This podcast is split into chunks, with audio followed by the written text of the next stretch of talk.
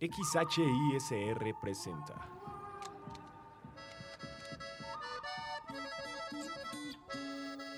Una de Vaqueros, un lugar con grandes cuentos, mal leídos y mal grabados, presentados por Israel García. Una de Vaqueros. Ya mejor cuéntame una de vaqueros. Muy buenos días, tardes, noches tengan todos ustedes. Sean bienvenidos a una emisión más de este programa que se llama Una de Vaqueros, un podcast donde leemos cuentos. Mi nombre es Israel García y el día de hoy comenzamos con algo de Ginés Cutillas. Esto se llama Al final del pasillo. Siempre quise tener una casa con pasillos interminables, pero nunca pensé que esto se volvería en mi contra. Hace ya 30 años que lo vi por primera vez aquí mismo, al final de este. Pero me estoy adelantando, contaré la historia desde el principio. Con 24 años recién cumplidos conseguí reunir el dinero suficiente para alquilar la casa que siempre había soñado y poder por fin vivir solo, sin el exhaustivo control al que me tenían sometido mis padres. Se trataba de un apartamento grandísimo, en uno de los edificios más céntricos de la ciudad, uno de esos que todavía guardan la distribución de las casas antiguas, techos altos y muchas habitaciones a las que se llega surcando corredores anchos y largos. El caso es que la primera noche que pasé ahí, mientras llevaba los platos vacíos de la cena desde el comedor hasta la cocina, me dio tal susto que acabaron todos por el suelo. De la habitación que quedaba al final del inacabable pasillo asomaba entre penumbras el cuerpo de un hombre que parecía querer decirme algo. En el más perfecto silencio, agitaba sus manos intentando captar mi atención, y aunque el gesto de su boca parecía exhalar temibles aullidos, ni el más leve susurro surcaba la distancia que nos separaba. La balanza cayó del lado de la curiosidad y me aproximé lentamente hacia él. Fue entonces cuando reparé en la vestimenta sacada de otros tiempos que no supe ubicar, pues cuanto más me acercaba, más se difuminaba su imagen, hasta el punto de desaparecer poco antes de entrar a la estancia, que no albergaba más que una silla, un escritorio, una bicicleta estática antiquísima y un baúl que resultó estar vacío.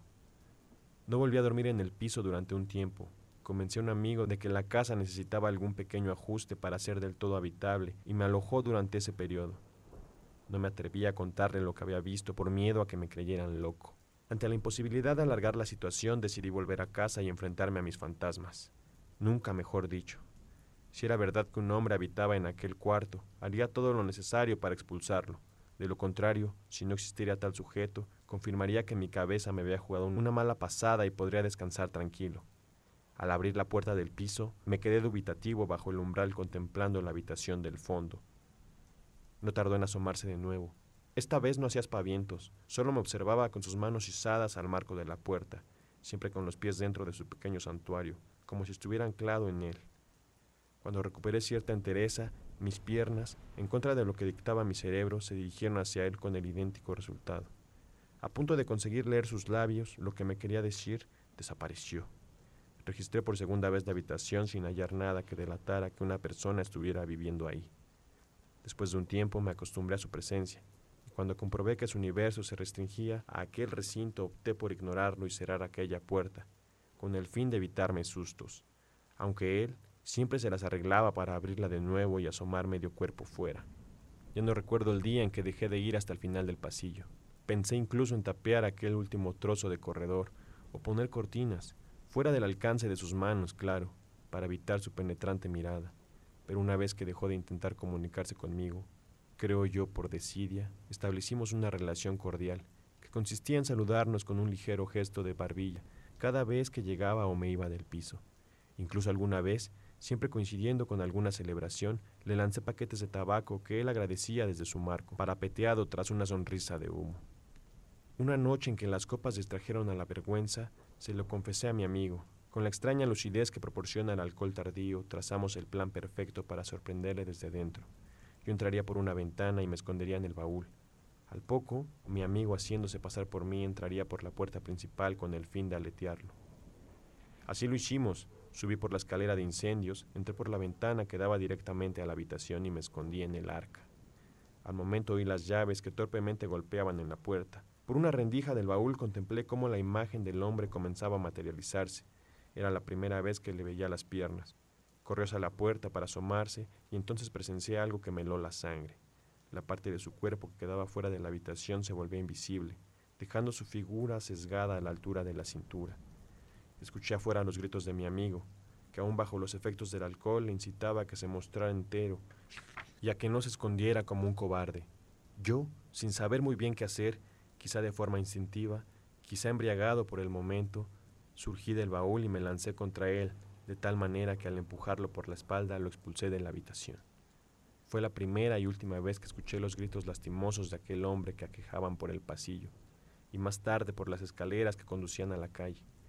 Por un momento pensé que todo había salido bien, que nos habíamos deshecho de la extraña presencia, pero cuando mi amigo se asomó por el marco de la puerta y no me vio, por más que yo gritara y me plantara escasos centímetros de él, entendí que lo único que había conseguido era pasar a ocupar su sitio entre aquellas cuatro paredes. Mi compañero me buscó por toda la casa, pero no me encontró, y asustado por todo lo que acababa de ver, se fue horrorizado. Al día siguiente vino la policía a registrar el piso, pero tampoco me percibieron.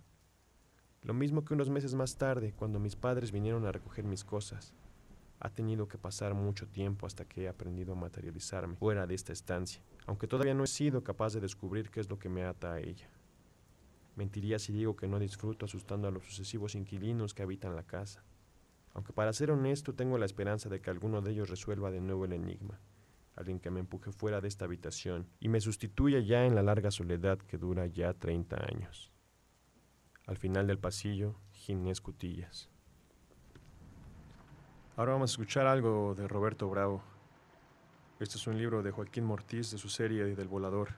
Se llama La vida del orate y el cuento se llama Paraíso a Humberto Licona Enríquez. Vio el reloj y luego se hizo hacia la pared que estaba atrás apoyando la espalda en ella. No debe tardar, pensó. Son de 15 pesos, flaco. De veras, más 10 del cuarto. Se preocupó porque no conocía el rumbo y le entró la duda si era Correo Mayor, esquina con Regina o con Moneda. El hotel está a unos pasos de la esquina. No te preocupes, yo te acompaño. Un anuncio de plástico decía con letras grandes hotel y en la parte inferior con letras pequeñas paraíso. Vio el letrero, lo mismo que la puerta de dos hojas en la entrada. Aquí lo espero. Se sintió incómodo pensando en que la gente al verlo parado vestido con ese traje de fiesta adivinaba sus intenciones.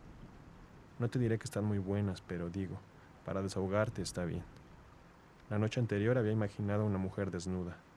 Él, también desnudo, se acercaba a su cuerpo acariciándole los hombros, besándolos, sus brazos en la espalda de ella abrazándola, ciñendo su cuerpo al suyo, oprimiendo su cara contra los senos. Ella le diría que él era hermoso, joven, que se sentía a gusto, que le gustaba. Él contestaría con un beso y echaría su cabello hacia atrás, mirando la profundidad de sus ojos, la oscuridad de sus mejillas y escuchando siempre su respirar anhelante. Miró en la contraesquina una mueblería donde anunciaban licuadoras, vajillas y juegos de tenedor en aparadores polvosos. Al pie de uno de ellos, una mujer gorda con un mandil manchado de grasa hablaba con un hombre de sombrero, tratando de llegar a un acuerdo. El hombre revisó el dinero que traía en uno de los bolsillos de su pantalón y convino con ella. Después, la mujer con el hombre a su lado entraron al hotel. Se percató de los edificios y de la gente que pasaba por la calle. Percibió un olor a verduras podridas. El ambiente daba una coloración amarilla, parda a la luz que golpeaba el pavimento. Vio el reloj. Miró otra vez las esquinas queriendo encontrarse con Virgilio, quien ya tenía media hora de atraso. Lo voy a esperar diez minutos más, se dijo. Sacó un cigarro y fijó sus ojos en la cabina del teléfono. Un cartel anunciaba la fiereza de dos luchadores enmascarados que prometían un combate sanguinario. El hotel, pues es un hotel, para el caso funciona, ¿no? Se sintió perdido sin Virgilio. Eso sí, tiene que ser de día porque después de las nueve te quitan los calcetines sin desamarrarte los zapatos. Vio el reloj otra vez. Pinche Virgilio, murmuró, otra vez al darse cuenta que el nuevo plazo de espera tenía cinco minutos de vencido. Se rascó la cabeza, vio a la mujer que había entrado al hotel, con el hombre del sombrero. Salía de él con un paso despreocupado, para acomodarse otra vez el pie del aparador. Sintió un hormigueo en el estómago, que le subió hasta la garganta. Pinche Virgilio, volvió a decir. Sacó una moneda del saco y fue a la caseta del teléfono. Lo descolgó y marcó unos números. ¿Está Virgilio? No sabe a dónde fue. Quedamos de vernos en el centro y lo estoy esperando. Colgó. Virgilio había salido en la mañana y no sabían dónde estaba. Pensando qué hacer, sacó un cigarro, lo encendió. Las chavas se ponen afuera del hotel. Es fácil darse cuenta quiénes son, flaco. Miró la acera de enfrente y vio a la mujer del mandil grasoso junto al aparador. La gorda le respondió con una sonrisa. Giró de inmediato la cara, dio una bocanada al cigarro. Sintió su cuerpo desvanecerse, su fuerza se vertía en el glande de su pene. Las ganas de orinar y de fecar lo invadieron. El peso del estómago y la sensación de ahogo se le hicieron insoportables. Sudaba. Dio una bocanada al cigarro y rígido cruzó la calle. Se detuvo frente al aparador fingiendo interés por el precio de las planchas. La gorda a su lado lo observó sonriendo. ¿Quieres comprar una vajilla o buscas otra cosa, güero? Él volteó. La gorda le mostró un diente cariado mientras sonreía. A mí se me hace que quieres otra cosa. Y si es eso, yo cobro 15 pesos, agregó. Quiso eructar, echarse un pedo. Le picaba la cabeza, el cuello de la camisa le escoriaba. Sudaba de las manos, los sobacos, la frente. ¿No hay otras? preguntó casi murmurando. Hoy yo soy la única, contestó la mujer. Él desvió el rostro hacia la calle. Vio los coches que se detuvieron a esperar el cambio de la luz del semáforo. Nada más traigo 25 pesos, dijo. ¿Te alcanza? respondió ella. ¿Vamos? Sí, contestó él. Se metió las manos en los bolsillos de su pantalón y empezó a dar vueltas sobre sí mismo en el lugar hasta que la mujer se puso en movimiento. ¿Es la primera vez? preguntó ella. Él miró la punta de sus zapatos y no respondió. Ahí estuvo eso que se llamó Paraíso, es de Roberto Bravo, escritor veracruzano, en su libro Vida del Orate. Ya casi para terminar, vámonos con esto de Guillermo Faganelli. Este cuento se llama El Jardín de los Ciegos. La avenida es tan importante que cada vez que somos visitados por un presidente extranjero, el comité de bienvenida tuerce el camino para hacerlo pasar por ahí. Si el presidente lo es de un país pobre, se sorprende con los lujosos edificios modernos que flanquean la avenida. Si es el presidente de un país rico, bosteza sin ocultar su aburrimiento. Los asaltos más cuantiosos e importantes ocurren también en esta avenida, lo que demuestra que como en todo existen ladrones muy ambiciosos. En los camillones centrales se levantan esculturas de poetas que nadie conoce, porque en las librerías no existen sus libros. Son poetas cuyos nombres se encuentran solo en los libros de historia. Son nuestros próceres, los árboles son altos, pero sin que nadie logre explicar el motivo, ningún pájaro se posa en sus ramas. Yo no tengo interés en saber por qué los pájaros escogen para posarse una rama en lugar de otra. Que hagan lo que se les antoje, como cuando dejan escapar su excremento sin importarles dónde va a caer. Cerca de la avenida existe un bosque con un lago en el centro, donde tampoco los patos desean vivir. Se reúnen en grupos numerosos a las orillas del agua verdosa, mirando hacia el horizonte. Durante las mañanas voy a hacer ejercicio a este bosque, y a veces me detengo a observar los patos. Uno de ellos es tan feo que oculta su pico en el plumaje de sus compañeros. Desde hace unos meses me preparo para la vejez, corriendo cuatro kilómetros diarios, distancia suficiente para sentirme exhausto durante el resto del día. Después de haber recorrido los cuatro kilómetros no deseo un vaso de agua, ni refugiarme bajo la sombra de un árbol, sino un ataúd. Al embarcadero del bosque se llega descendiendo unos breves escalones de cemento pero hay que tener cuidado porque una suave capa de lama los ha tornado resbaladizos. Se me ha ocurrido que remar es también una actividad sana, pero temo que debido a mi inexperiencia pueda perder el control de la embarcación y termine sumergido en el agua sucia. Varias veces me he imaginado tragando ese líquido espeso antes de morir ahogado, rodeado de pequeños acosiles. Correr en el bosque es uno de los pocos placeres que puedo disfrutar, además de mirar por la ventana de mi viejo departamento, Llevando las cosas a un extremo, prefiero ser un hombre que mira a ser un hombre que participa. Hace ocho meses, cuando me dirigí hacia el bosque, recorriendo esta avenida que gusta tanto de mostrarse a los presidentes, me encontré con un grupo de personas vestidas todas de manera sumamente formal. La mayoría eran viejos con el cráneo descabellado, que sin embargo lucían esplendorosas sonrisas. No tenían cabello, pero sus dientes estaban todos en su lugar. Se disponían a poner la primera piedra de lo que sería un edificio de altura considerable. Escuché un discurso de varios minutos en el que un hombre de baja estatura mostraba su agradecimiento con otros hombres que estaban a su lado, orgullosos. Después habló otro hombre que a su vez agradeció las palabras del primero y expresó nuevos agradecimientos al resto de la comitiva. Así se llevaron más de media hora. A partir de ese día comenzaron las excavaciones en el terreno. Numerosas hileras de camiones circulaban todos los días llevando en sus lomos cascajo, desperdicios, tierra lodosa. El hoyo era tan profundo que nadie mayor a 15 años sobreviviría a una caída desde la acera. Podría haber cambiado mi ruta para llegar al bosque, pero sentía gran curiosidad respecto a los avances de la obra. Jamás había visto esa clase de cimientos, y no dudaba que los pilotes tocarían con sus extremos el centro de la tierra. Los pilotes de concreto tendrían que estar anclados en materia incandescente. No tenía de ello la menor duda. Conforme la obra avanzaba, mi salud palidecía. Los médicos mantenían un absoluto silencio respecto a mi sorpresiva debilidad. Aunque si soy sincero, confieso que jamás he consultado a ninguno por parecerme inadecuado para mi temperamento. Un cansancio íntimo recorría mis huesos, hasta el extremo de hacerme un hombre cada día más apático. Además, me punzaban los pulmones. Cuando la enorme masa de hierro se aproximaba al piso número 20, sufrí una aparatosa caída en medio del bosque. Una pareja de amantes corrió a mi auxilio temiendo que el endeble corredor se hubiera roto una pierna. Si me conocieran sabrían que mis huesos no pueden romperse, porque sus articulaciones están unidas de tal manera que dentro de mi cuerpo existe un solo hueso llamado esqueleto. No sé cómo sucederá con el resto de los humanos, pero en mi caso, el día que un hueso se rompa, es que mi esqueleto se habrá quebrado en dos. La mañana en que el ejército de obreros terminó el piso 40, un amigo me llamó para comunicarme que mi hermano había sido asesinado. Apenas estaba sirviendo sobre mi mesa un improvisado desayuno, cereales, jugo de mango, cuando recibí la noticia. Me entristecía a tal grado que esa mañana me fue imposible completar mi recorrido cotidiano. Apenas pude llegar a donde se erguía tímido el hermoso quinto que un emperador japonés había obsequiado a los gobernantes de mi país. Busqué una banca solitaria donde lloré como cuando era un niño. En la banca recién barnizada alguien había abandonado una bolsa de papel con tres naranjas dentro. Una vez que cesaron mis lágrimas, di un leve paseo por el jardín de los ciegos, donde el murmullo de la arcilla hizo menos cruel mi lamento. Después volví a mi casa, para encerrarme en mi habitación durante varias semanas. Así hasta que la angustia fue cediendo. Comencé de nuevo a salir a la calle, pero dejé de comprar los diarios. La noticia de una muerte cualquiera me hacía sentirme aún más desgraciado.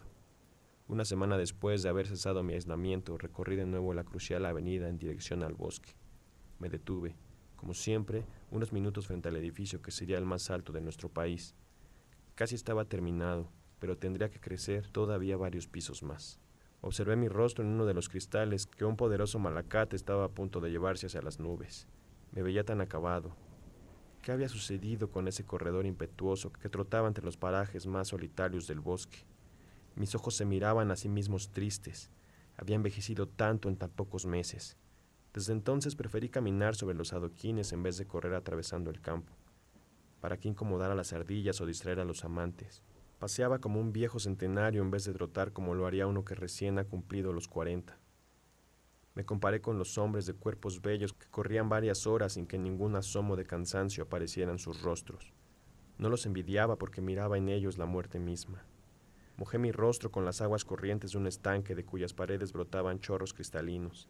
Caminé entre los puestos que vendían naranjadas a dos pesos y decenas de tacos a cambio de unas cuantas monedas.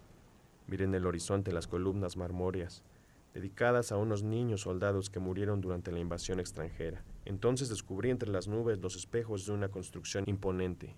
Seguramente los viejos calvos estarían felicitándose entre sí por haber realizado su hazaña. El rascacielos más alto de nuestro país había sido concluido. Me detuve unos instantes junto a la balaustrada opaca para mirar a la modesta extensión del lago, la breve eslora de las embarcaciones. Las aguas permanecían inmóviles, sin que el espasmo de unos cuantos remos interrumpiera su calma. Entonces sucedió. Una marejada de sangre hirviendo corrió por mis venas hasta romper mi esqueleto en dos. Un instante antes de desvanecerme pensé en mi hermano, que jamás quiso acompañarme a hacer ejercicio. ¿Cómo puedes correr entre tanto jodido humo? Me decía resignado, acostumbrado a mis decisiones torpes o extravagantes. Jamás quise saber por qué lo asesinaron, y ya no lo sabré jamás. Guillermo Fadanelli, El Jardín de los Ciegos. Ya ha llegado el momento de despedir esta emisión de Una de Vaqueros. Mi nombre fue Israel García y nos despedimos con esto de José Agustín.